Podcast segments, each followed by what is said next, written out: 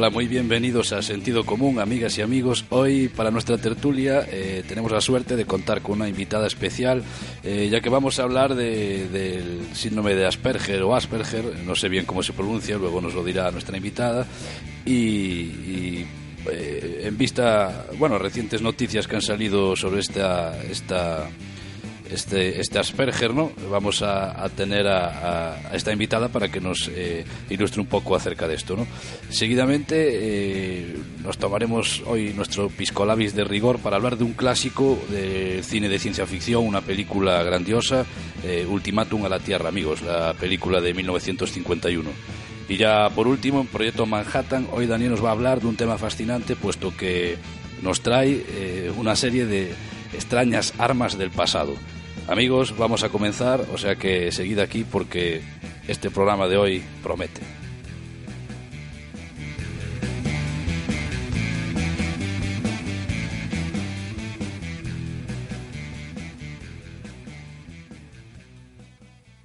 Bien, pues como os estaba diciendo, eh, recientemente han salido una serie de, de noticias en diversos medios que apuntaban a que grandes personalidades de la historia, sobre todo en este caso en el marco de la ciencia como Isaac Newton o Albert Einstein, eh, podrían tener eh, síndrome de Asperger. Eh, Ha salido la muy interesante recientemente y además se ha hablado de gente de, de, bueno de la televisión, actores de cine que también eh, estarían eh, vinculados a este tema. ¿no? Para ello, como os decía, contamos con nuestra invitada, eh, Ruth Naveira. Bueno, Ruth, bienvenida y muchas gracias en primer lugar por, por esta colaboración. Hola, ¿qué tal? Bueno, creo que la primera pregunta es obligada, ¿no? ¿Qué es el, el Asperger? Pues el trastorno de Asperger, mm, para hablar de este trastorno tendríamos que hablar del autismo y de los trastornos del espectro autista y también de los trastornos generalizados del desarrollo un poco. Entonces está por una parte el autismo de Kanner, lo que es el autismo en sí. Em, Después eh, estarían los trastornos generalizados del desarrollo y, por último, los trastornos del espectro autista. El trastorno de Asperger eh, se encontraría dentro de los trastornos del espectro autista. Esto quiere decir que comparte muchos, muchas cosas en común con el autismo clásico, pero no todas. Sí. Existen algunas diferencias, claro. Eh, bueno, perdona, eh, porque antes me he olvidado, Ruth es educadora social y, y por eso la hemos invitado, porque, bueno, conoce un poco más de cerca este, este campo, ¿no? Eh, antes hablábamos de, no sé qué te parece a ti, de que se hable eso de gente como Einstein o Newton, pero bueno, quizá eh, nos, eh, nos quedan un poco bueno, eh, parece que tenía problemas otra vez con. Últimamente no sé qué pasa, Ru, que estos últimos días eh, hay cosas. No sé si es de hablar de temas extraños que a veces los micrófonos. Bueno, eh, no, iba diciendo que claro, Newton igual nos queda un poco alejado, ¿no? Pero gente que hoy en día pues vemos en la televisión eh, que se habla que pueden tener este, este síndrome de Asperger, como por ejemplo, bueno, yo he leído acerca de la famosa serie, la comedia Big Bang Theory, Sí. en la que se habla de que el entrañable personaje Sheldon podría responder a este, a este Sí, eh, se comenta esto porque, bueno, también es cierto que el trastorno de Asperger está visto como gente muy inteligente, eh, incluso super- superdotada, y esto no es del todo cierto, aunque sí se relaciona un poco de esa manera. Porque una de las diferencias que tiene con el autismo es que no se ve, o sea, no hay retraso en el lenguaje, pero sí eh, hay limitaciones mm, cualitativas. Por ejemplo, utilizan a veces un lenguaje demasiado extravagante o raro y después sí que se relaciona con el ser superdotado porque eh, se especializan mucho en un tema. Y normalmente estos temas suelen ser científicos, matemáticos, porque carecen de inteligencia, lo que se puede decir inteligencia interpersonal. Eh, pues carecen de empatía en, la- en sus relaciones sociales. Claro, inteligencia interpersonal, que sería como inteligencia emocional o algo así. Sí, algo así. Por ejemplo, eso, carecer de empatía. Ellos no, mm, a lo mejor, jolín, tú entras y ves a tu madre con, con una expresión triste y sabes que está triste, pues esta persona no lo detectaría. Entonces, no es que sean superdotados, es que se centra mucho en un tema, incluso llegándose a obsesionar. Claro, o sea, aquí romperíamos entonces un falso mito, ¿no? De lo Sí, que se suele sí. considerar es que eh, tal persona pues tiene, bueno, eh, lo que sea, ¿no? De, tam- antes Sí. me imagino que se le darían otros nombres. Y entonces hay esa eh, falsa creencia de que son superdotados y no, según deduzco por lo que dice, simplemente es que igual se obsesionan en una determinada actividad hasta eh, Claro, quedar obsesionan, exhaustos. eh, pero no es que tengan una habilidad especial, sino que practican, por ejemplo, digamos, eh, qué sé yo, pues memorizar cosas. Claro, memorizar Claro. cosas o si les da por historia. Eso, tienen, ahí tienen mucha facilidad para memorizar también. Eh, pero bueno, ¿por qué es eso? Se centra en un tema concreto y, entonces todo se centra en eso. Pero, pero bueno, no quiere decir que sean superdotados y de hecho hay en otras, eso, en habilidades sociales mismamente, no, no, no se saben desarrollar bien. Ellos, de hecho, imitan muchas conductas sociales. ¿Sabes? Pues mm, ven que lo normal es formar una familia o tener hijos. Entonces, si les preguntas por ello, te dirán, o sea, si les preguntas, eh, ¿quieres tener una familia? Te dirán que sí, pero a lo mejor no te lo dicen por llenar una, una carencia afectiva, sino por reproducir un rol social. Ya, digamos que eh, eso, que no, o sea, eh, hacen ciertas,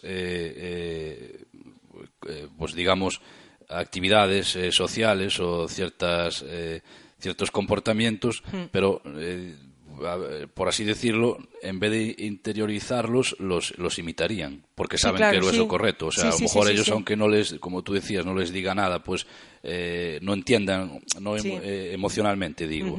Lo hacen porque saben que es lo que tienen que hacer, ¿no? Sería un poco esta idea. Sí, sí, claro. Y de hecho son personas que eh, les cuesta mucho relacionarse porque, claro, tampoco es fácil para los demás una persona, eso, que no empatiza contigo, pues no es fácil llevarte bien con ella. Aparte, se les relaciona, eso, se les tiene como personas muy extrañas, muy aisladas, pero, pero es por eso, carecer de habilidades sociales. Entonces eso te limita mucho en todo, claro. Claro, sería en el fondo también, claro. eh, también, bueno, es un poco también, eh, eh, en sí es un poco paradójico, ¿no? Porque realmente estas personas pues son libres de, de prejuicios en este sentido sociales que la demás gente, pues muchos mentimos por, llevarnos bien, eh, Sí. no somos sinceros por conservar, Sí. eh, a lo mejor, mm, pues no sé, lo que sea. En cambio ellos, claro, que eso también en el fondo da una lección a veces a, a, Sí, digamos, cierto, los que sí. no...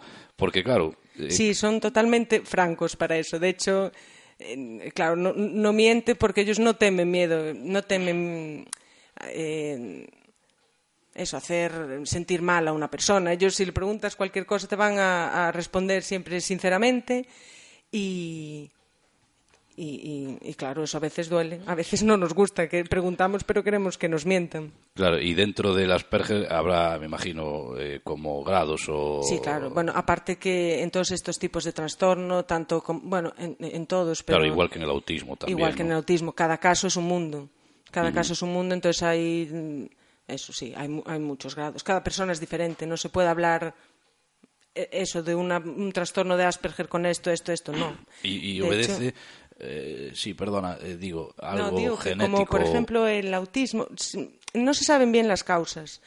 Eh, hay causas también genéticas, pero no se saben. Mm, no, no te puedo decir esta es la causa que tal, porque no los científicos eso estudian, pero no, no tal. Claro, es que el, el tema de, de, de- en este caso, yo te preguntaba si era genético, pero eh, digamos, puedes, naces o, o te haces, es decir, No, un poco, naces, claro, naces, naces, sí. no, no es, Sí, es que se habla de factores eso, genéticos, eh, perinatales también por durante el embarazo, falta de oxígeno, pero no, o sea, no se sabe una causa. Son muchos factores que influyen. Y de hecho dicen que también es curioso que, por ejemplo, si hiciéramos un test, una persona, tú, yo, cualquiera de nosotros, si hiciéramos un test eh, y se valoraran los ítems de autismo, muchos de nosotros puntuaríamos en esos ítems, ¿sabes? En, en varios de los ítems puntuaríamos y eso no significa que, que tengamos ese, ese tipo de trastorno, ¿no? No, claro, es que eh, es igual que las eh, la psicopatía, ¿no? Que en muchos aspectos hay gente que no tienes por qué ser un psicópata, pero en determinados aspectos. Eso a mí me recuerda muchas veces, no sé si te pasa a ti o me imagino que los que estudiasteis estos temas pues lo tendréis, eh, bueno, os pasará más porque lo vivís más. Yo siempre digo cuando uno ve bueno, pues un documental o por ahí un estudio sobre la psicopatía o lo que sea, que uno empieza a leer los síntomas ¿no? y, parece que, los tienes, ¿no? Porque dices, eh, una, pero claro, volvemos a insistir, esto no significa absolutamente nada, son eh, todos estos, como tú decías, test y demás, psiquiátricos, psicológicos, obedecen a una serie de miles de factores que no que influyen en esto. y claro, en determinada circunstancia de la vida, eh, muchos pues eh, seguramente nos saldrían muchas cosas eh, como positivas en un test de, este tipo, ¿no? Y no significa nada, claro. Sí, sí, no, claro, no significa. Pero bueno, eso, que en cuanto a las causas, sí, que hay eso sí que se relaciona con causas genéticas, pero bueno, que hay múltiples factores. Y después quería decir que eso, una de las diferencias básicas que hay entre el autismo y el Asperger es el, en que en el trastorno de Asperger el lenguaje no se ve tan, tan afectado. O sea, no hay retraso a la hora del lenguaje. En el caso de, las personas con autismo sí se ve mucho más afectado. Este simplemente en el Asperger puede ser un, lenguaje rimbombante a lo mejor. O sea, es que tiene ciertas eso, limitaciones eh, cualitativas, como decía antes, pero que no se ve tan afectado. Por eso también lo de relacionarlo con, con, con el ser superdotado y todo esto. Claro. Eh, aparte de, de, no sé, de por ejemplo estos que comentábamos, también creo que de la serie Bones, ¿no? Se ha dicho. De... Sí, se decía. Sí, eh, bueno, yo la serie Bones no la sigo mucho, ¿no? Pero, pero sí se decía que sobre todo al principio, en la chica, no sé ahora cómo se llama la, el personaje de Brennan, Bones. Era algo sí, así. sí, la detective Brennan creo que se llamaba. Pues eh, se decía que sí, que podría padecer este trastorno, porque era muy clara también, eh, no, no la ironía no la, no la captaba, el, doble sentido. Sí, el contacto físico también lo rehuía un poco, ¿no? Parece. Sí, sí, aunque de todas maneras eso del contacto físico también es un poco tópico, sobre todo en el autismo, no tanto en el Asperger. Pero sí que hay mucho tópico, porque eso se se dice que los niños, por ejemplo, con, con autismo que rechazan el, el, contacto físico y tampoco es cierto al 100%. Hay muchos casos en los que sí, pero en otros no. Y en Asperger tampoco tiene por qué ser así.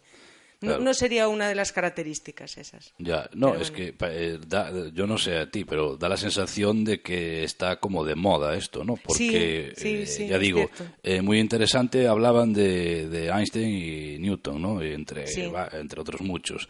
Las series parece que que, bueno, eh, en el caso de Sheldon se ha hablado mucho, ¿no? Porque mucha gente que conoce de cerca o tiene eso, una persona con Asperger o demás, se en muchos gags, ¿no? De, la serie, de, por ejemplo, Sheldon de la obsesión por acabar de contar algo, el tema del sofá, los sitios, muchas manías, exacto, el rollo, bueno, lo que decíamos sobre el contacto físico, el tema de las ironías, hacer las cosas por, por un, eh, siempre por un motivo, ¿no? Porque vemos que Sheldon si hace algo es por un motivo, no entiende el que tú vayas con alguien para no hacer nada.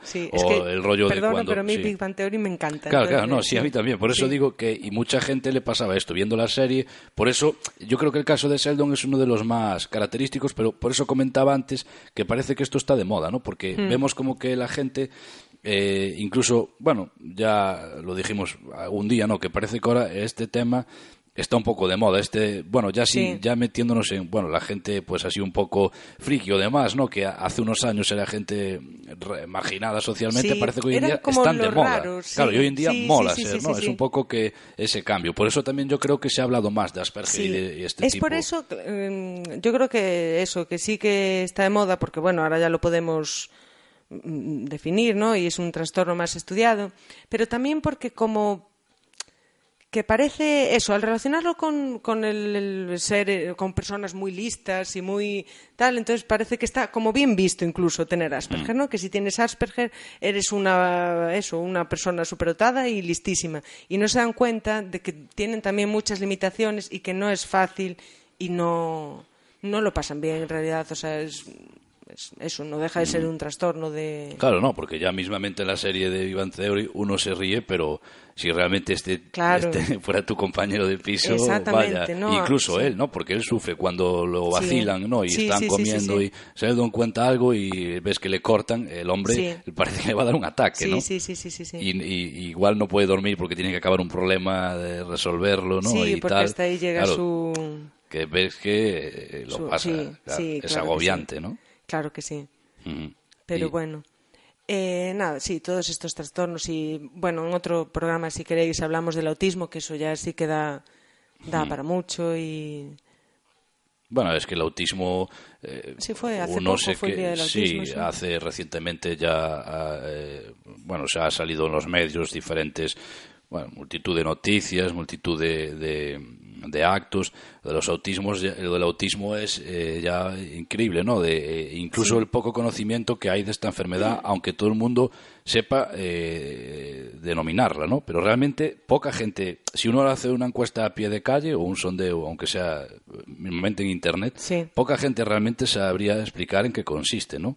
Porque es una algo que tenemos no, me- todos autismo, pero nadie sabe realmente qué es, ¿no? Uno cuando ve a veces estos documentales también donde se derriban falsos mitos con niños autistas Sí. y demás, ve que incluso hay unas diferencias de uno a otro increíbles sí, sí, que tú no podrías, ¿no? Sí. claro, no estamos hablando de algo que sea, pues, Sí. que varía mucho, ¿no? Es un tema que Sí, también daría para, autismo para sí mucho. que mm, hay grados y dependiendo del grado puede ser más fastidiado o, o- o menos, aunque siempre es fastidiado, claro. Pero sobre todo está eso, que el desarrollo del lenguaje es muy importante, claro, es básico para las personas, la capacidad de comunicarse y entonces cuanto más dañado se ve el desarrollo del lenguaje, se puede decir que es peor, ¿no?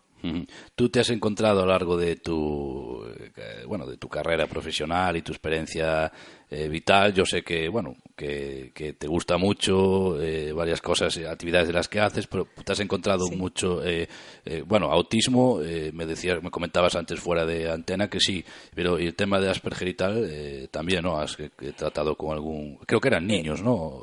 O adultos también. Bueno, en- mm, a ver, trabajar, trabajar con ellos. eh, mm, nunca me he dedicado a, a un grupo grande de, de niños con este, con este, con estos tipos de trastornos. Sí he estado con, con, o sea, sí he trabajado con personas que no sufrían autismo, pero sí algún trastorno dentro del espectro, Sí. autis- del- dentro del espectro autista o con cierto grado de autismo. Y sí es complicado, eh, pero tienes que encontrar el punto, ¿sabes? Si, por ejemplo, yo mm, nunca, o sea, era un, un grado medio, no eran autistas, autistas, entonces sí era más fácil. Pero bueno, tienes que encontrar cuáles son sus intereses para poder trabajar con ellos. Claro, por eso Y- de ahí me imagino que también eh, trabajarás en colaboración con la familia, ¿no? Sí, claro, En ese claro, sentido, claro. claro, unas Sí, pautas que sí. tú para si tú no es lo mismo. Tú necesitarás conocer a la persona, pero también si la familia pues te dice, mira, le gusta esto, tú ya Sí, no vas claro sobre sí. vacío, o sea, ya No, tienes claro una sí. idea. Y, y la familia mm, naturalmente se vuelcan en ellos, son los que mejores lo, cono- lo que los que mejor lo conocen y, y entonces claro te dan muchas pautas y te lo facilitan muchísimo. Es así, sí. y te sientes, o sea, crees que crees que, por ejemplo, es muchas veces crees que siempre estamos viendo pues lo, lo como diría yo, lo teórico, ¿no? Cambia mucho, cambió mucho tu forma de ver el, el- el espectro autista, vamos a llamarlo así, para incluir ya el Asperger y demás. Cambia mucho tu forma de verlo eh, de cuando lo estudiabas, leyendo libros y demás, a cuando trabajaste con ellos, o sea, cuando estu- estuviste conviviendo con estas personas. Sí, claro, porque te das cuenta que, hombre, una base teórica siempre tienes que tener, pero que para nada, eh, o sea, después cuando te encuentras con la realidad te das cuenta que, que muchas cosas no puedes seguir un manual. No puedes seguir un manual, tienes que. Es una base teórica para saber, claro, pero también mucho sentido común. Sí, aquí eso Y- es lo propio, sí. ¿no? Desde este programa es lo y, que... y- y sobre todo conocer, conocer, porque no dejas de trabajar con personas y, y tienes que conocerlas y saber, claro, una Claro, vez que porque, no, eh, te iba a preguntar esto que, por ejemplo, eh, me imagino que como eso, como bien dices, que hay grados, pero eh, estos, por ejemplo, estos, eh, estos chavales, ¿no? En, la- en las escuelas, eh, pues son un, un niño más, ¿no? Digo, a veces esto, eh, digamos que hay centros específicos donde o qué es más, tú qué crees que es más positivo, o sea, que estén mezclados eh, cu- cualquier patología, ya no Sí. solo o pato, bueno, patología o ya vamos a llamarle porque no necesariamente, claro, o sea, digo para entendernos, ¿no? Sí. Eh, me refiero también, pues podrías tener un tipo de, de bueno, eh, Hmm. de, Yo, a ver, en- creo que hay veces... Claro, eh, O sea, per- yo estoy perdona, no, a es que, favor... eh, no, era para decir, cuando digo patología, no digo enfermedad, o sea, ya entraríamos en otro No, a concepto. cualquier que, tipo de, claro, no tiene de por qué ser- persona con Exacto. diversidad funcional, Exacto, es decir, que sea diferente a... que no, le- sí. Mm. que, no, que no tiene por qué ser una enfermedad. Y además, eh, ya hay hoy en día unos parámetros de- de- desde las instituciones para. Porque hay mucha, en este sentido, mucha desinformación. ¿no? Hay cosas que no tienen por qué ser una enfermedad, simplemente es una diferencia. Sí. No, Sí, quiero de que- hecho, creo- sí. eh, no, quiero que quede claro que esto, porque a veces siempre tenemos la, la, la, la manía de, ¿no? de decir, igual no es ninguna enfermedad, porque esta, este niño No, corre, eh, sí. canta, o sea, no tiene ninguna enfermedad, simplemente Sí. es distinto, ¿no? Por una sí, serie sí, de sí, sí, factores. de hecho, sí.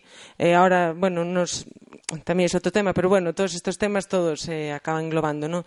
Eh, ya, ya estamos no hablando de discapacidad, sino de diversidad funcional, que es Mm. un término que el propio colectivo de discapacitados eh, Mm. quieren para ellos, porque es eso, son personas que en- hacen lo mismo que las personas, entre comillas, normales, pero simplemente de manera diferente. Claro. ¿no? Eh, entonces, eh, bueno, eh, lo que me decías antes de si creían que era más favorable que estos niños con, con este trastorno de Asperger o con cualquier otro tipo de trastorno o de diversidad funcional eh, estudiaran en centros normalizados, yo Creo que sí. O sea, yo estoy completamente a favor de la educación inclusiva.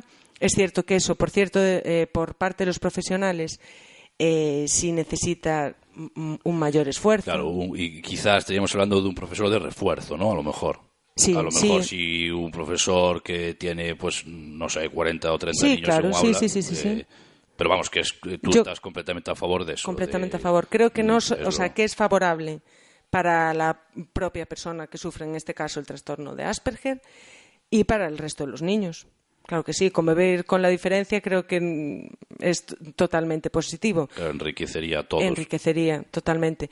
Es cierto que sí, que conllevaría más esfuerzos y que, mm, que eso, que si avanzas a un ritmo diferente, todo bueno, pues con, con más ayuda Claro, se porque conseguiría. eh, por parte de, de los demás eh, niños, por ejemplo, un aula, no solo eh, haces que pues esa integración para la persona, sino que los demás niños conocerían algo, aprenderían Claro. algo, porque Claro, muchos sí. adultos no tienen a lo mejor ni idea, pues una persona que igual Sí, sí, eh, y en cambio un niño puede y convivirías haber- con la diferencia, Exacto, que es que desde bien pequeñito, Claro, porque- y obviamente eso no se puede negar, no creo, porque es que todos Claro, somos me refiero diferentes. que a la vez harías una labor de reeducación, Sí, porque sí, uno sí, saldría del colegio. ¿eh? y estudiaría a lo mejor una carrera Mm. y a lo mejor un futuro niño de primaria que luego estudie, eh, pues en este caso imaginemos ¿no? educación social o psicología o lo que sea, eh, ese niño, a diferencia de otro, como ya conoce a un amigo de toda la vida, Claro, que sí, sí. pues ya tiene una base que a lo mejor un adulto o alguien, incluso un, Sí, además un, te- un psicólogo que nunca viera un... Sí, no, te sensibilizas con eso y lo tienes como algo eh, normal.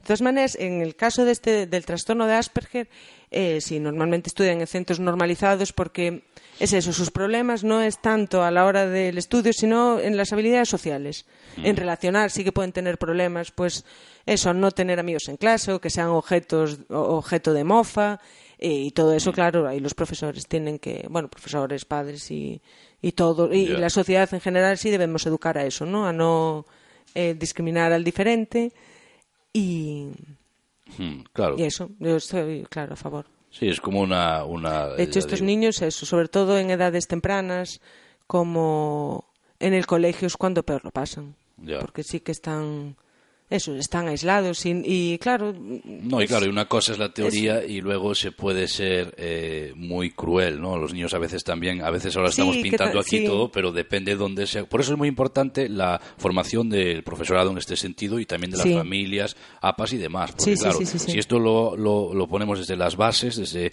la más eh, eh, tierna infancia, Sí. te evitas problemas futuros. No, hombre, siempre va a haber eh, casos, ¿no? Pero eh, es- eso, eso es inevitable, casos pues que alguien que se mofe de alguien, eso No, sí, es claro. inevitable, pero vamos, que como tú dices, si se normaliza esto, pues siempre Sí, sería más yo, fácil, ¿no? esa mi pregunta es, o sea, mi respuesta es clara, educación inclusiva a favor mm, completamente. Muy bien, bueno, pues yo si te parece bien con este, haciendo referencia a Asperger, nos quedamos con este titular que nos has dado de educación inclusiva Sí. en este sentido y bueno, agradecerte tu colaboración, Nada. darte las gracias porque siempre siempre está está bien y nos hace Cuando queráis. eh, nos hace tener más sentido común todavía cuando traemos una persona experta Pues en- muy en bien, estos o temas. sea, gracias a vosotros también, porque que se traten temas sociales eh, siempre está bien. Muy bien, Ru, pues muchas gracias. De nada, chao.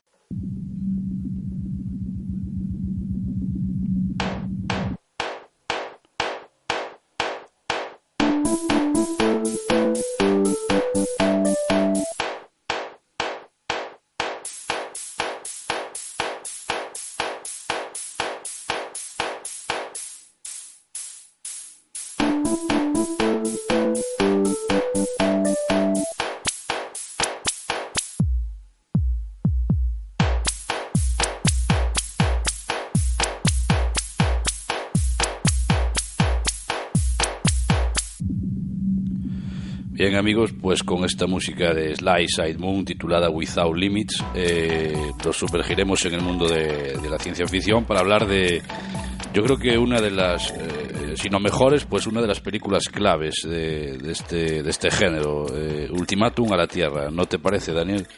Pues sí, es que es precisamente una, una cinta fundacional, ¿no? La que en sí misma inauguró un género en, en una época tan remota ya, ¿no? Como el año 1951, ¿no? Esta película norteamericana de la, de la eh, Century Fox que eh, tenemos que recordar que eso, que es, está considerada como, como la película de ciencia ficción eh, por antonomasia, ¿no? Una, eh, junto a otros títulos la que inaugura este, este género ¿no? de la ciencia ficción. Sí, además en una época, eh, eso, principios de los años 50, en la que eh, se, se dio eh, un- pues el auge, ¿no? Un poco de la ciencia ficción en el sentido de los cómics, eh, películas y demás. Todos recordamos esos viejos cómics de los años 50, ¿no? De, de marcianos y, y de, sobre todo el tema el tema espacial, ¿no? Eh, de hecho, en las películas mismamente en Regreso al Futuro, ¿no? Cuando Marty viaja a los años 50 está bien reflejado eh, este tema, ¿no? De la gente, bueno, eran ya los años 50 más a, a mediados y hacia y, y demás, pero bueno, de hecho él hace la broma, ¿no? De que cuando le dice que, bueno, que es Darth Vader y tal, porque el, el- el otro está obsesionado con los cómics. Bueno, yo creo que, que se- esta marca como uno de los de los auges, ¿no? De este de este tema. Sí, Eh, sobre eh, todo eso, en plena Guerra Fría, después lo que vendría a ser eh, ya una realidad, ¿no? Muchas cosas de las que se hablaban. Imaginemos a un, a un teenager de los años 50 aficionado a estos cómics cuando ve que en los años 60 el hombre llega a la luna, ¿no? Tiene que ser increíble haber vivido esas dos eh, situaciones, ¿no? Sí, el cine de la década de los 50 lo, ref- lo reflejó muy bien, ¿no? Con esas eh, películas eh, eh, fundacionales de invasiones alienígenas, apocalipsis nucleares, viajes interplanetarios, mutaciones de animales. Creo que son los cuatro, digamos, principales eh, temas, ¿no? Recordemos, eh, no sé, el increíble hombre menguante, la guerra de los mundos, el enigma de otro mundo, eh, la invasión de los ladrones de cuerpos, la Tierra contra los platillos volantes, eh, Sí, que, eh, Destino a la Luna. Hay muchas pelis eh, eh, que Sí, pivotan en, en torno a estos temas, ¿no? De esa lista que estás eh, diciendo, la, la mayoría tienen remakes, por no decir todas, sí, sí, ¿no? sí, O sea, es realmente- así de triste el, el panorama Claro, eh, actual del cine, pero eh, sí. Fijaros y marcaron que tendencia y, y bueno y, y bases en este mundo de la ciencia ficción que se han hecho no uno ni dos, sino Sí. hay algunas varios remakes. Pero lo, lo peor de todo es que se han hecho remakes totalmente prescindibles, ¿no? Que en, en muy pocos casos han igualado ni siquiera la, a la peli original, Sí, ¿no? por ejemplo la de la que nos ocupa hoy, ¿no? Porque la Guerra de los Mundos, yo la he visto el remake y es más, es que ni, es que imaginaros que ni me acuerdo casi, o sea, sé que no no Ultimátum había a la. Tierra, ¿te refieres? Sí, sí, Ultimátum a la Tierra no le llegan, vamos, ni, ni es una sombra de lo que de lo que de lo que es la película original. Yo si te parece Sí, eh, vamos a decir de qué va y todo eso. Sí, si te parece, bueno, y si quieres cuéntanos un poco el argumento y luego yo eh, cuento una anécdota personal con, con esta película, ¿no? Pues nada, el, el argumento que hoy día no recuerda otras películas eh, fue muy original en su momento y, mm, no por ello menos efectivo, ¿no? Eh, un platillo volante aterriza en Washington y de él sale un hombre de otro planeta eh, acompañado de un gigantesco robot, ¿no? Entonces nos dice que viene en son de paz y que desea reunirse con los principales mandatarios de la Tierra para eh, advertirles de que debemos de abandonar eh, la carrera ar- armamentística, de que debemos eh, mantener la paz entre los seres humanos si no queremos acabar destruyendo el, el planeta, ¿no? Él advierte de que él sí tiene el poder para destruir todo el planeta, pero que viene en son de paz y en, en- en- en este, en, esta, en este empeño por transmitir este mensaje, un soldado sin querer, bueno, sin querer, eh, llevado por el temor ¿no? a lo desconocido, pues lo, lo- le dispara, lo hiere en un brazo, es curado por este, eh, por esta especie de, de- de robot que lo, lo, re- lo reanima, aunque lo interna en un hospital, huye del hospital, hay toda una serie de peripecias hasta que él huye y lanza esa última advertencia sin poder llevar a cabo su misión de, de, de que debemos eh, preservar la tierra. Hay ese mensaje ecologista de trasfondo, ¿no? Creo que en síntesis es de lo que trata la película. Y al final se va, se va a su planeta otra vez con esa advertencia y sin poder eh, reunirse con esos mandatarios, ¿no? Mm. A mí una de las cosas que más me llamaron la atención viendo la película es que a pesar de ser una película pues ¿no? eh, antigua es la serie- seriedad que refleja, ¿no? Uno ve la película y es no sé cómo explicarlo, es que hasta en películas eh, de hoy en día esa seriedad que casi, no sé, y mira que, que los efectos especiales, pues, de, de los años 50 hoy en día han cambiado, bueno, un sinfín de circunstancias que le hacen una película, pues, que muchas cosas eh, pueden parecer inocentes, ¿no? A día de hoy, pero contagia una, una seriedad increíble. Yo la anécdota a la que me refería es que esta película yo eh, la conocía, pues, por bueno, haber leído múltiples referencias en revistas eh, con gente especialista en, cine de ciencia ficción, pero nunca había tenido oportunidad de verla hasta que me apunté a, sí amigos, un curso de, de ciencia ficción, ¿no? En el- de cine de ciencia ficción, o sea, una maravilla, ¿no? Gracias a Dios existen cursos de estos donde que bueno, uno puede dar rienda suelta a sus gustos y la verdad que, que fue una maravilla porque eran unos, eh, de aquellos tiempos de estudiante, eran unos cursos que se daban en la Universidad de, de Física en Santiago de Compostela y cada día bueno, había una lista de, de- películas y, y, bueno, era, era una maravilla porque cuando veíamos una película había... eh, a priori de ver la película un coloquio y, a posteriori otro, ¿no? Es decir, era muy completa la información, porque además, claro, cada catedrático, bueno, cada jefe de departamento, pues escogía una, ¿no? Entonces, digamos que a lo mejor un físico de partículas, pues elegía una que tuviera más que ver con su, con su campo, eh, ¿no? Entonces, recuerdo que esta película yo, eh, ya cuando vi, dije, bueno, qué bien, porque llevaba tiempo queriéndola ver, y la verdad que verla allí en esa aula magna, en pantalla grande, con un buen equipo de sonido, con un equipo de físicos eh, contándonos, eh, gente que incluso, eh, recuerdo el, profesor que dio la charla, un profesor de una determinada edad, que había, vamos, visto la película, pues yo no sé si pero bueno, mm, hace muchísimos años, ¿no? Que no sé si en el estreno, pero bueno, no sé si en España en qué año se estrenó, pero bueno, el hombre eh, llevaba, tenía ya un bagaje, ¿no? En el, en este, en el cine en general.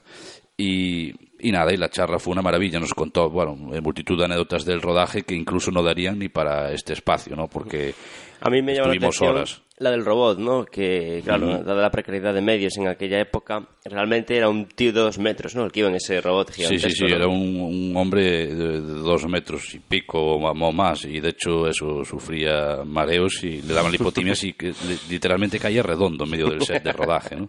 Sí. Bueno, me gustaría decir que esta peli está basada en, en- en un relato de Nor- Norman Bates que eh, eh, lo adaptó muy brillantemente el, el guionista Edmund H. North. Bueno, Norman Bates no el de psicosis, o sea, No, otro. otro.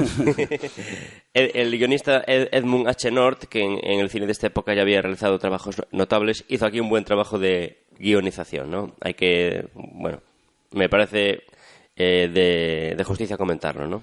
Ujú. Yo creo que lo mejor es lo que comentabas tú, el tono de seriedad, ¿no? Las películas de ciencia ficción, no todas, ¿no? Pero algunas, pues, caen un poco en, en lo directamente irrisorio, ¿no? Eh, no se molestaban demasiado en crear una cierta ambientación. Aquí hay todo lo contrario, ¿no? Vemos que es casi una peli como de cine negro, pero de ciencia ficción, ¿no? Exacto, sí. Eh, Esa los- es una, sí, acabas de dar en la clave. Es Sí. que parece eso, una película de cine negro con un Es extraterrestre. una película muy seria y además con un mensaje muy, eh, muy eh, eso, ecologista, que se adelantó muchos años al, al tema del ecologismo. Y recordemos que eh, tenemos que situarnos en esa época, principios de los años 50, en el entorno de la guerra de Corea, la Guerra Fría. eh, eh, de, una, de una cierta histeria colectiva donde este mensaje venía muy bien, ¿no? Tened cuidado que os podéis eh, cargar Sí, el planeta, ¿no? Y, a- y aparte de ecologista, un mensaje también, eh, no sé cómo definirlo, pero... Antibelicista. sí, antibelicista, porque se ve incluso el tema ONU y demás, porque ahí ya eh, abogan por una especie de confederación mundial, ¿no? Porque cuando el extraterrestre pide hablar con los líderes, Sí. quieran o no, estos líderes, como tú comentabas, Guerra Fría, ya sea Unión Soviética, Estados Unidos, Japón, tienen que ponerse de acuerdo en algo. Entonces la que- película aboga por ese rollo pacifista de, oye, vamos a colaborar para salvar nuestro planeta, que en el fondo los, de te- los eh, terrícolas somos hermanos, ¿no? Eh, tenemos que estar unidos, no matarnos entre nosotros porque puede venir alguien a advertirnos de... Sí, una película que eh, viene muy bien para estos días, ¿no? Con los que tanto se habla de Corea también, ¿no? Ujú.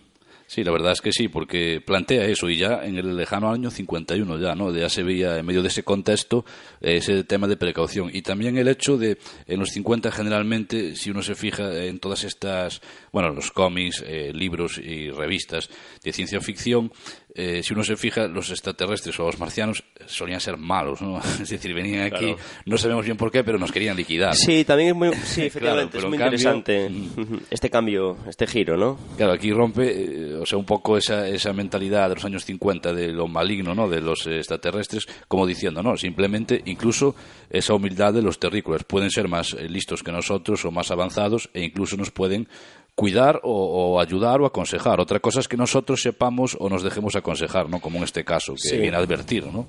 Sí, yo creo que esa idea es la más, la más novedosa, ¿no? De que los extraterrestres no son criaturas malvadas que nos quieren destruir, sino, sino todo lo contrario.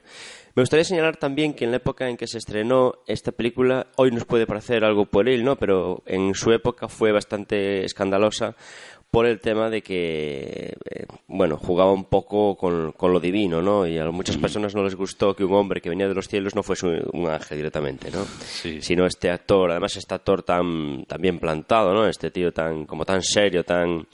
eh, eh, con esa es- estoicidad, ¿no? Es, es- eh, está- es- brillante, ¿no? El actor eh, que Sí. interpreta al, al, al alienígena, ¿no? Que tiene aspecto, aspecto humano. Me parece, me, me parece, por lo menos me parece un papel muy, muy bueno, ¿no? Sí, y que marcó, yo creo que marcó tendencia ese papel, porque si uno se fija luego multitud de películas o de eh, incluso series como eso, de Other Limits o, o demás, se ha recurrido mucho a eso que acabas de decir tú, del extraterrestre con experiencia humana. Extraterrestre y no solo extraterrestre, recordemos eh, vampiros, eh, recordemos eh, esa- ese, ese juego que supo hacer este actor de, con su apariencia humana interpretar a, como dices tú, en esa estoicidad, esa mirada fría, ¿no? Interpretar a un, a un, creerte que viendo a un tipo con apariencia como la nuestra, creerte que viene del espacio, eso tiene mucho mérito. Y yo creo que ese, esa forma de interpretación sentó un poco cátedra en la gente de- del mundo de la ciencia ficción, del terror y demás, ¿no? De, de intentar, de ese tipo de, de actuación con esa frialdad y demás, ¿no? Ya sea interpretando, pues eh, ya digo, no solo un alienígena, sino un monstruo, cualquier tipo de, lo que sea, no un poseído, va- vamos a llamarlo así, no cualquier cosa de hacer esa interpretación tan buena, ¿no? Como este actor.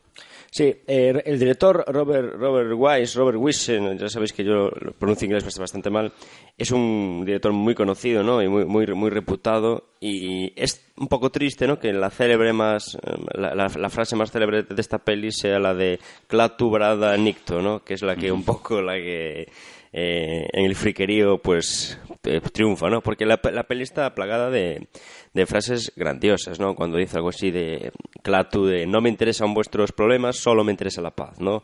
Tiene frases muy, muy, muy buenas, ¿no? Sí, y sobre todo el tema de que él si quiere puede destruirnos, pero no, no tiene necesidad. También, Es decir, efectivamente. no, no existe ese mal, ¿no? Que puede haber en la tierra de yo quiero eh, eh, someter a mi vecino, al país vecino. No, no, aquí, y como dices tú, en ese contexto, ¿no? De guerra y demás, y posguerra mundial, que también en ese sentido es un alegato para darse cuenta, evitar esa catástrofe que fue la Segunda Guerra Mundial, pues eh, un poco incluso también un mensaje para la juventud, ¿no? Para las futuras generaciones, como diciendo, mira, acabamos de pasar por eh, una segunda, por esta Segunda Guerra Mundial, un conflicto internacional, vamos a en esta película meter un poco este mensaje. Y claro, y eso es muy significativo, o sea, el tío viene y, nos puede liquidar, ¿no? Pero él dice, "No, os aviso para que no, o sea, es tiene ese ese que que, vamos, tiene mucha profundidad esta película. Uno puede hacer múltiples lecturas, ¿no? Eh, me gustaría también destacar que, eh, eh, bueno, que en el momento en que Clatu pasa por la junto a la estatua de Abraham Lincoln, le comenta, le comentan, era un gran hombre. Entonces dice él, ojalá hubiera podido hablar con él. Tiene así frases míticas, sí. Grandiosas, ¿no? Y también que esta peli hizo un gran esfuerzo por ser realista, ¿no? Cuando la nave aterriza se, se, nos muestra cómo se bloquea absolutamente todas las comunicaciones, todos los transportes. No sé, hay un esfuerzo por ser eh, hacer de la ciencia ficción lo que es hoy en día, algo riguroso. Sí, sí, de hecho empezaba la, la charla diciendo cuando vi esta película en ese coloquio con los especialistas en física y ya digo, no habría tiempo aquí para citar la multitud de anécdotas de, de, eso que ya en términos científicos ¿eh? estoy hablando no habría espacio porque eh, miles de, anécdotas y lo que comentas tú precisamente eh, lo decía este profesor ¿no? que para su época era una película muy pero que muy realista porque tenían todo muy pensado las comunicaciones demás cosas que en otras películas de los años 50 no se explica ¿no? me gustaría por último destacar que este director está detrás de West Side Story y de otra grandísima película de ciencia ficción de la que un día hablaremos que es La amenaza de Andrómeda pues ahí lo dejamos con este, este próximo futuro Piscolabis.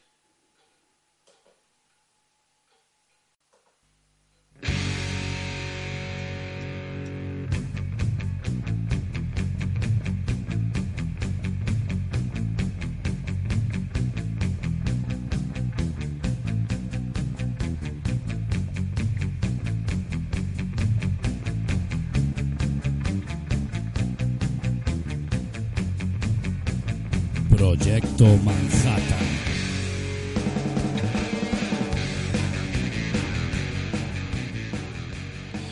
Bien, eh, amigos, llegamos a Proyecto Manhattan. Eh, hoy me parece un tema fascinante, ya que Daniel nos va a hablar de extrañas armas del pasado.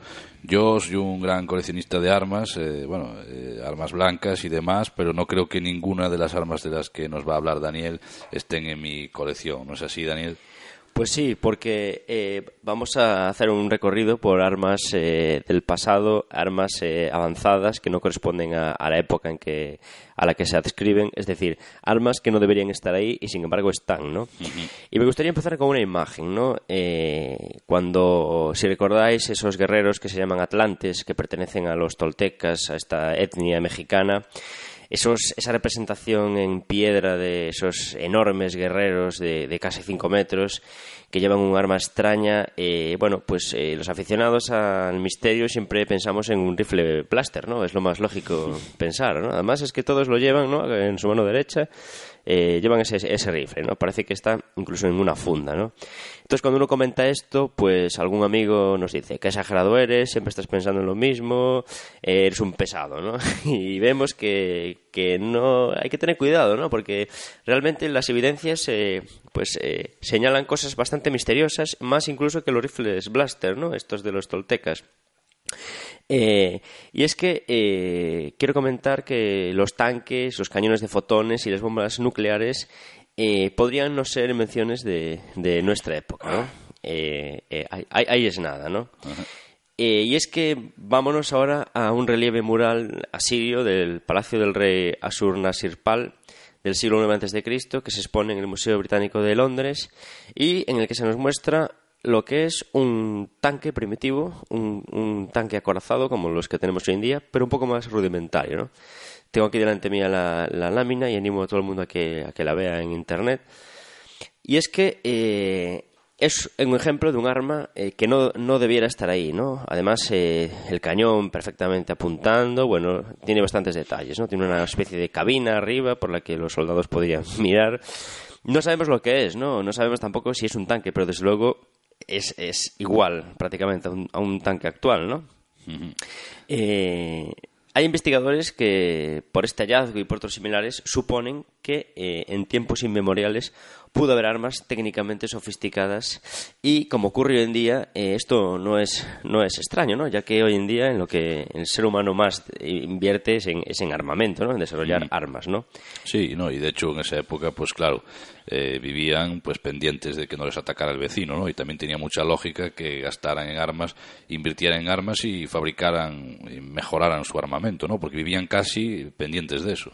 Sí, hoy en día no hemos avanzado mucho, ¿no? Vivimos también bastante pendientes de nuestro enemigo, pero sí que es verdad que, que, el mundo no ha cambiado mucho, ¿no? que, que se sigue que seguimos en esa tónica, ¿no? Por desgracia. Claro, pero ahí hablamos en esa época de distribución del, territorio, bueno, que, que claro, tenía mucha lógica que estuvieran muy pendientes de este tema, ¿no? Pero ahora, lo del tanque asirio a mí me ha dejado eh, perplejo, ¿no? Sí, sí.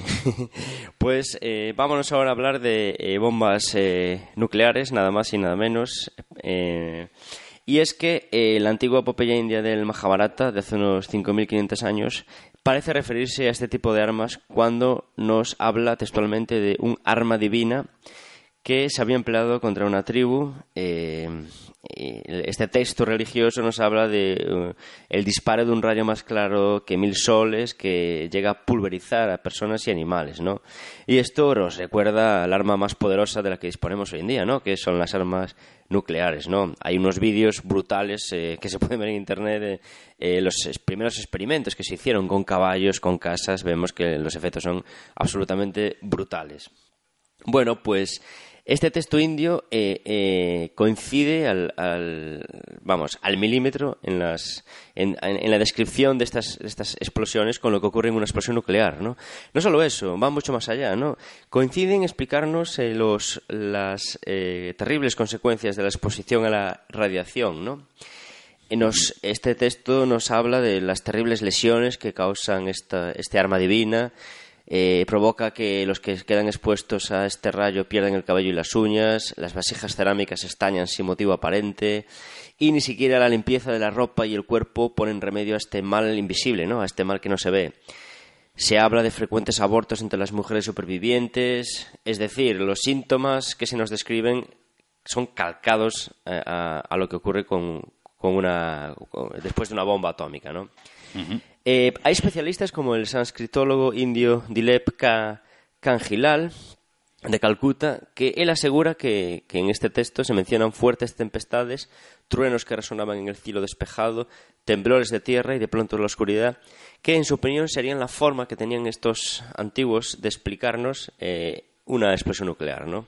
En su opinión, ha llegado la hora de replantearnos la evolución de la civilización humana y de situar este ámbito olvidado de las antiguas tecnologías en el contexto que le corresponde, ¿no?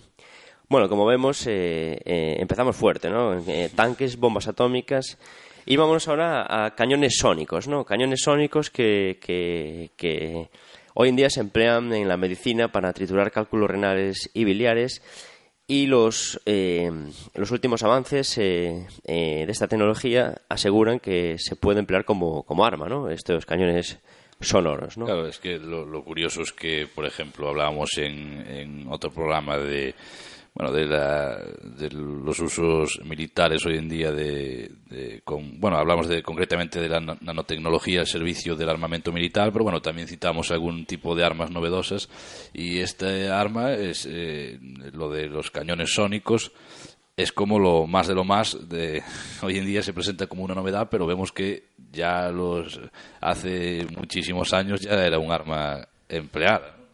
Sí, eh, una, referencia sobre esta arma la tenemos en, la, Biblia, nada más, ¿no? Eh, en la, historia bíblica de Jericó, de casi 7.000 años de edad, esta ciudad y corte de los reyes cananeos, es una de las más antiguas del mundo, ¿no? Pero eh, tenemos que hablar de, de esa ciudad segura de la antigüedad, ¿no? Por miedo a los israelitas, nadie salía ni entraba en ella, ¿no? Esto se cuenta en el libro de Josué, ¿no? Eh, este, Josué, el caudillo de, los israelitas, eh, tuvo una revelación, ¿no? Se le apareció Dios y le ordenó que sus soldados dieran eh, siete vueltas, no, seis vueltas a la, ciudad durante, durante seis días seguidos, ¿no? Y el séptimo día les ordenó que, dieran siete vueltas y que los sacerdotes se pusieran a tocar las trompas, ¿no? Bueno, este ritual era porque en ese momento escucharían el sonido de una, de una trompa y todo el pueblo daría un fuerte grito de guerra, ¿no? Y entonces, en ese justo momento, los muros de la ciudad se derrumbarían, ¿no? Según el narrador bíblico, la muralla fortificada se quebró al son de las trompetas y los israelitas conquistaron al fin Jericó. Bueno, pues aquí eh, la leyenda está un poco, eh, el tema está un poco en discernir si, se trata exclusivamente de una leyenda piadosa o si hay algo eh, de realidad, ¿no? Porque esta descripción recuerda a, los efectos de un, de un cañón sónico, que hoy en día es posible hacerlo, ¿no? Y además la investigación arqueológica ha confirmado eh, otros detalles, como por ejemplo huellas de un incendio y de una epidemia en los muros de la ciudad, ¿no? Pero bueno, eh, como toda leyenda, eh, siempre tiene una base, aunque sea muy remota, real, ¿no? Claro, efectivamente. Ahí está el asunto. Es, recuerdo un poco a Troya, ¿no? Cuando también hablamos aquí de ese descubridor, que tiene siempre algo detrás. Eso parece más que claro, ¿no? Sí, además es que la Biblia es una fuente inagotable de, este tipo de, de datos, ¿no? De, cosas extrañas, ¿no? Y me gustaría terminar, por último, con lo más heavy, ¿no? Con proyectiles de bala en cráneos de neandertales, ¿no? Si bien los neandertales no tenían conocimientos de criminología eh, eh, eh, y, de, de, balística, existen cráneos de neandertales con orificios de bala eh, que muestran esa característica entrada y el orificio más grande de salida. ¿no? Tengo aquí una lámina en la que se ve uno de estos cráneos de hace 30.000 años. ¿no? Esto es increíble, pero existe. La verdad, que, la verdad que es que es increíble, no sé. Además, eh, claro, eh, granos de Neandertal con orificio de bala. Sí, sí. A mí es que me, recuerda, el otro día eh, hablabas de, de nanotecnología prehistórica, ¿no? Y te tocabas un poco el tema de los subpars. Y a mí esto y lo otro me recuerda a esa teoría que mucha parte de la comunidad científica sostiene para explicar el tema de los subpars, que es que estarían hablando de viajeros en el tiempo, ¿no? Claro, es muy tentador, ¿no? Pensar en eso. Claro, porque ver esto un Neandertal con, una, con un orificio de bala, uno lo que se imagina es a, una especie de Livingstone, ¿no? Yendo al, pasado y, claro, con armas de, su presente y, ante el ataque de un Neandertal, que eso debería imaginárselo, debe ser increíble, pues de disparar en la cabeza, ¿no? Mira, para que te hagas una idea, este Neandertal vivió hace 40.000 años y fue descubierto este cráneo con este orificio en 1921 en Zimbabue, ¿no? Y hay, está en internet, hay mucha información. Y hay otro, otro cráneo de un bisonte de 4.000 años de antigüedad que también tiene un orificio en el cráneo de, de, bala, de entrada y de salida, ¿no? Es increíble, es increíble, pero esto está ahí, ¿no? Claro, es que realmente, aunque parezca muy, muy, no sé, muy descabellado esto de los viajeros en el tiempo, pero la verdad que para explicar eh, los subpars, el otro día las los especie de tornillos que trajiste en la tecnología prehistórica y demás. En, los Urales. Claro, la hipótesis de pensar que se trata de viajeros en el tiempo hasta parece la más eh, lógica. La más lógica. Porque es que no. La más lógica dentro de su ilógica, ¿no? Claro, claro. Dentro de, dentro de esta, de esta no sé, de esta cuestión eh, es que es difícil de creer, pues es la más lógica dentro de esa ilógica. Como no, y nos hace replantearnos muchas cosas, ¿no? Que no sabemos todo lo que creemos saber y que queda mucho por recorrer, ¿no? Queda mucho por saber, ¿no? Es que, claro, una cosa es, pues no sé, una especie de eh, arma que se asemeje a algo actual, pero en su versión primitiva, como por ejemplo de este tanque es increíble, ¿no? Pero bueno, no es un tanque. Sí, pero podría ser algo similar, ¿no? Es, es, más creíble, ¿no? Pero es que en el tema de, de, la, bueno, de, las, de los tornillos que traías o de tal, es que no es que sea una versión primitiva, es que es eh, casi mejor que la actual. Eh, hay que decir que en el tema del Mahabharata hay eh, técnicos de la NASA muy muy reputados que se basaron en, en, los vimanas, por ejemplo, pues para idear algunas, algunos inventos, ¿no? Y que otro día habría, habría que hablar de los bimanas también, ¿no? Un tema también increíble. Bueno, pues yo creo que este lo podemos dejar aquí. Y, vamos, no sé, yo estaré reflexionando acerca de todo esto porque he visto las imágenes de, bueno, del orificio de bala y demás. Sí, pero en internet, ¿eh? Ahora iré dándole la cabeza. Sí, sí, animo a los oyentes a que lo pongan y, y, ahora iré dándole vueltas a la cabeza, ¿no? Bueno, amigos, eh, hasta aquí el programa de hoy. Eh, os recuerdo el email de nuestro programa, que es eh, programasentidocomún.gmail.com y ahí podéis eh, enviarnos cualquier sugerencia o cualquier tema que, que queráis que tratemos. Bueno, nos vemos en el próximo programa y recordad que estaremos aquí para hacer que el sentido común sea el más común de todos los sentidos.